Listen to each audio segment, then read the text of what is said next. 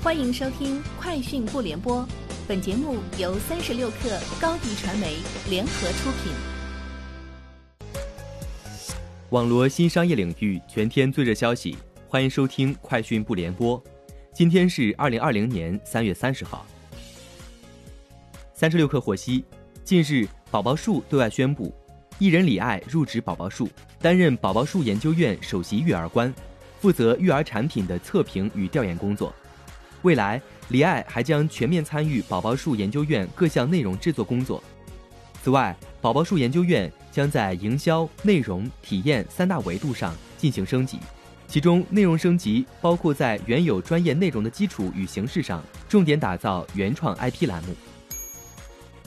近日，同城艺龙与快手达成战略合作，本次战略合作中，快手将提供千万级流量扶持和优质达人资源。同城艺龙除了提供旅游产品外，还将联合各大旅游目的地推出系列短视频和直播活动。未来，双方还将就内容营销、场景营销、直播短视频带货等多个方面展开深入合作。阿里云目前正在为二十家中央部委提供数字化技术支持，包括国务院、国家医疗保障局、国家知识产权局、国家应急管理部、人力资源与社会保障局。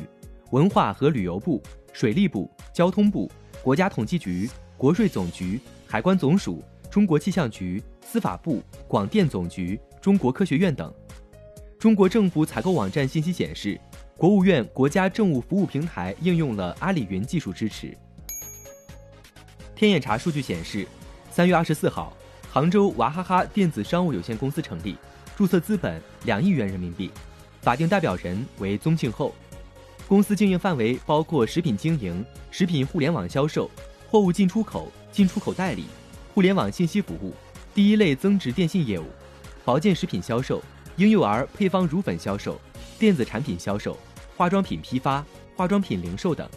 天眼查股东信息显示，该公司由娃哈哈商业股份有限公司全资持股。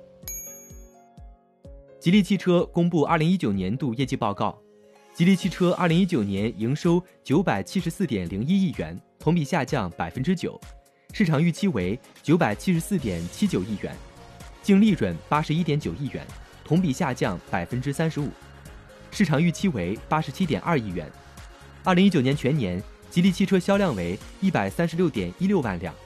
二零一八年销量为一百五十点零八万辆，同比下降百分之九。继日内瓦车展被取消，纽约车展延期至八月举行后，二零二零年北美国际车展也被确认取消。据底特律新闻网报道，受新冠病毒疫情的影响，原定于六月在底特律举办的北美车展被正式取消。活动举办地 TCF 中心被美国联邦紧急事务管理局征用改建，会在接下来六个月里作为集中收治病患的方舱医院。根据外媒报道。苹果已经重新恢复了 iPhone 九的生产，项目正在推进当中，可能会在四月发布。